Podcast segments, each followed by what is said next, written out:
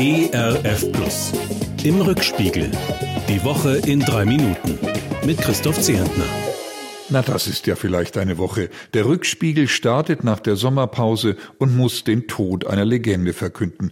Queen Elizabeth II. seit 70 Jahren im Amt stirbt am Donnerstag. Weltweit sind Trauer und Bestürzung groß. Der Glaube bedeutete der Herrscherin viel. Mit Billy Graham war sie befreundet. Vor einigen Jahren schrieb sie, ich bin sehr dankbar für Gottes unerschütterliche Liebe, seine Treue habe ich wirklich erleben dürfen. Rest in Peace, Elizabeth. Und God Save the King, den 73 Jahre jungen Charles, der jetzt nach Jahrzehnten als Kronprinz das Zepter in die Hand nimmt.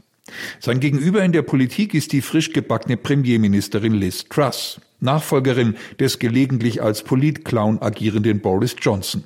Ihre Frisur sitzt besser, sie sucht einen angenehmeren Ton im Umgang mit Europa und sie bekennt sich, wie die meisten Konservativen in Großbritannien, zu christlichen Werten. Lassen wir uns überraschen von Liz Truss. Wir erinnern uns in dieser Woche an das Olympia-Attentat vor 50 Jahren, ausgerechnet auf israelische Sportlerinnen und Sportler. 1972 in München erlebt die Welt palästinensischen Terror von seiner übelsten Seite und Inkompetenz und Verschleierungsversuche deutscher Behörden.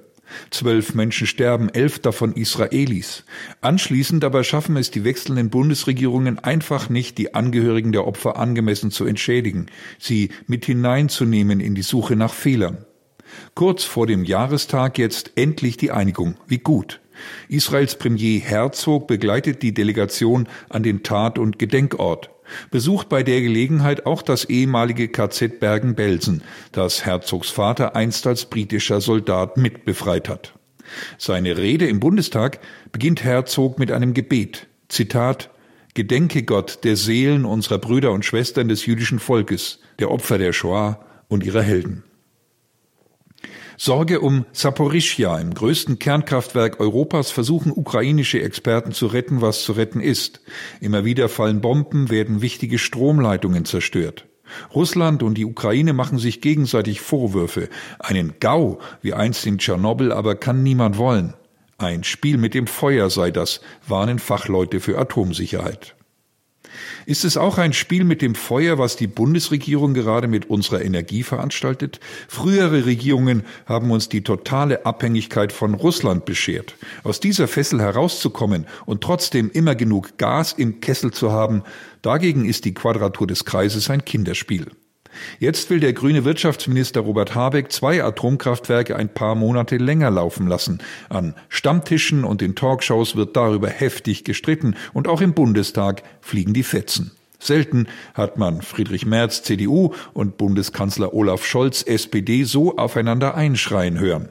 Schade, dass man diese Energie nicht in Strom umwandeln kann. Ein Wochenende mit möglichst wenig Auseinandersetzungen und möglichst angenehmen Überraschungen. Das wünsche ich Ihnen und mir, Ihr Christoph Zehentner. Im Rückspiegel. Auch in der Audiothek oder als Podcast auf erfplus.de.